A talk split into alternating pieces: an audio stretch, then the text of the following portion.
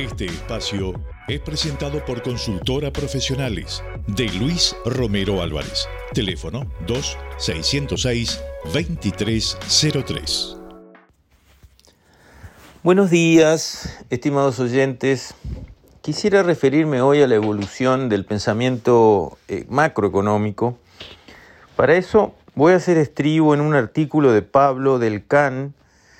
eh, publicado en El Economist, y creo que es bueno citar la fuente cuando uno va a hablar de algo que otro ya dijo, cosa que últimamente no sé qué pasa, pero parece que la propiedad intelectual ha caído en desuso y yo la respeto. Por lo tanto,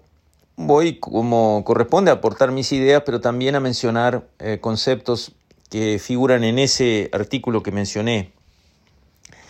Cuando hablamos de la evolución del pensamiento macroeconómico, se empieza tradicionalmente con los clásicos, ¿no? que Adam Smith en 1776 empezó con la riqueza de las naciones como que fuera la ciencia económica que conocemos, eso se les llamaron los clásicos, básicamente la línea allí era, bueno, la economía se ajusta a sí misma, busca siempre la eficiencia, se destruye lo que anda mal, ¿eh? la destrucción creativa de Schumpeter, ahí se liberan los factores de producción, el trabajo, la tierra, el capital, que se aplican en lo que ande mejor y así evoluciona la economía encontrando su mejor equilibrio. El extremo de esa línea de pensamiento era el laissez-faire, laissez-passer. Luego llegó Keynes, que publicó en el 36 su teoría general del empleo y el interés, Keynes trajo el concepto de manejar los ciclos económicos, porque la teoría clásica había encontrado el obstáculo que pasó en Gran Bretaña después de la Primera Guerra Mundial, había que bajar los precios en la economía para encontrar un ajuste. Entre los precios que había que bajar, había que bajar los salarios, pero ya los sindicatos tenían eh, trayectoria y tenían fuerza y se oponían a la baja nominal de los salarios y por lo tanto se producía un bloqueo que finalmente llevó a la devaluación de la libra, un evento significativo. Bueno, entonces, si nos encontramos con que hay precios de la economía que no pueden bajar, los salarios nominales no pueden bajar, y entra el ciclo económico, si el salario no baja, aumenta mucho el desempleo,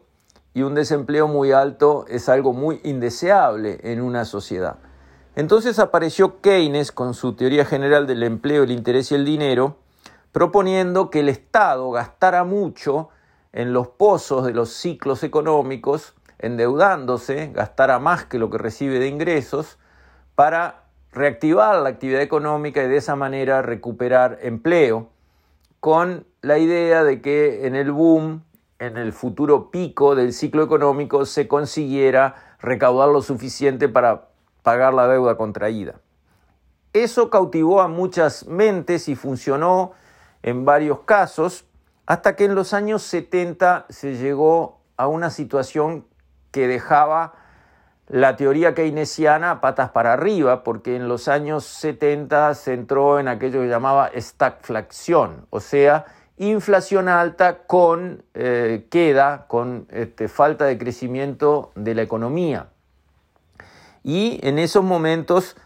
ya no se podía aplicar la vieja receta keynesiana. Quien lo dijo más claro fue Callahan, que era primer ministro inglés en 1976, que dijo que ya no se podía más spend your way out of a recession, o sea, no podía gastarte la plata del Estado eh, con deuda para eh, que la recesión desapareciera y aumentara el número de empleados en esa sociedad. Luego de esa situación, donde el keynesianismo quedó debilitado, apareció Friedman con la teoría monetarista, explicando que, bueno, se había ido muy lejos en esa línea keynesiana, que se había perdido la referencia a la eficiencia de la economía, que no había cómo manejar bien una economía donde la inflación anduviera por las nubes y nadie pudiera predecir a qué nivel se colocaba, que por lo tanto había que volver a las bases, a tener una inflación baja y estable, que eso iba a traer después los desarrollos que la economía necesitara y los crecimientos que iban a dar la respuesta a las necesidades. Entonces, básicamente lo que proponía el monetarismo de Friedman era aplastar la inflación utilizando la oferta monetaria, la cantidad de dinero.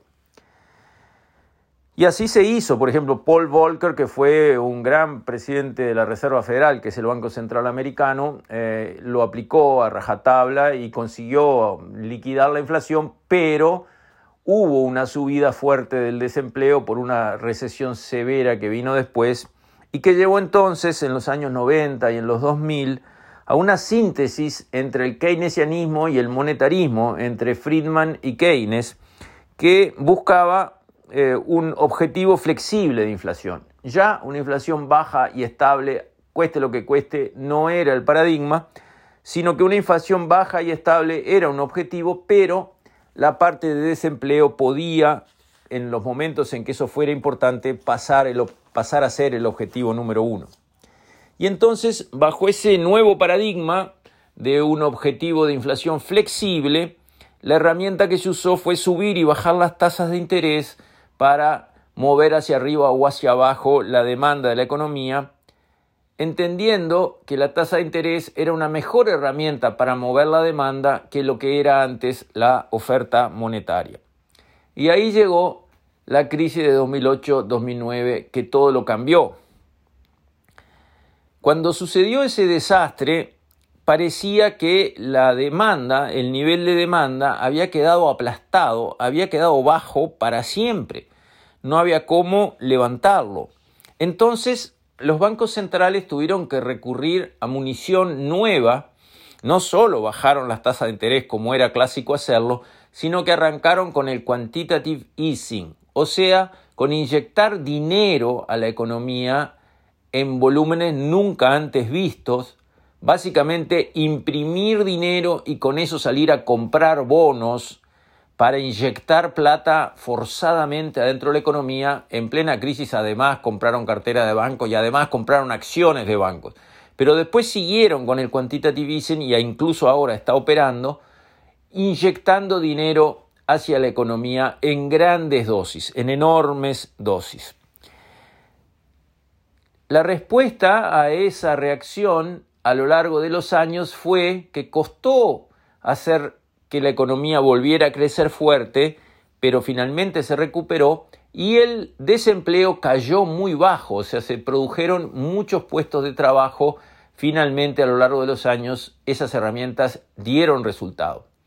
En Estados Unidos, por ejemplo, se crearon como 25 o 30 millones de puestos de trabajo después de la crisis de 2008-2009, que se perdieron todos en los tres meses de arranque de la pandemia del COVID. Y a todo esto que venimos contando se agrega un factor que está en la discusión macroeconómica actual, que se refiere a la distribución del ingreso. Porque nuestras sociedades están siendo cada vez más sensibles al tema de la distribución del ingreso. La inecualidad, la, falta de justicia en la distribución del ingreso pasa a ser un tema de debate y que tiene mucha fuerza en la toma de decisiones. Resulta que se está discutiendo que la baja de la tasa de interés y esos quantitative easing, o sea, esos borbotones de dinero que se vuelcan a la economía a todo galope, lo que están logrando básicamente también es aumentar el valor de las propiedades y aumentar el valor de las acciones, lo cual favorece básicamente a las personas más pudientes, que son las que tienen propiedades y las que tienen acciones, o sea, activos financieros, con lo cual sería, entre comillas, injusto o negativo para la distribución del ingreso porque la sociedad entera estaría haciendo un esfuerzo a través de sus bancos centrales, volcando todas esas masas enormes de dinero a la economía y quienes obtendrían un beneficio importante serían los tenedores de propiedades y los tenedores de acciones. Pero también surgió la otra óptica, y es que la verdad es que ese esfuerzo de volcar dinero masivamente a la economía también bajó violentamente el desempleo y finalmente por ahí por ahí se logró subir la participación de los trabajadores en el PBI. especialmente de los trabajadores con menor capacitación y menos sueldos, lo cual en el fondo estaría actuando a favor de una justa distribución del ingreso. Y finalmente se entiende ahora que un boom económico tiene una fuerza redistributiva importante. Poner a la economía en boom le sirve a todo el mundo, pero le sirve más a los más pobres, lo cual es un concepto fuerte, es una idea fuerza que viene, digamos, amaneciendo de todos estos cambios que he venido contando a lo largo de las décadas y del aprendizaje que la ciencia económica va logrando. Entonces nos encontramos ahora, luego del impacto imprevisto, violentísimo y de con consecuencias todavía impredecibles en la economía de la pandemia, con esta discusión delante de nosotros. ¿Cómo deben actuar los gobiernos frente a esta crisis buscando lo mejor para todos y especialmente para los necesitados? Es un debate abierto. Con esto, estimados oyentes, me despido. Hasta mañana, si Dios quiere.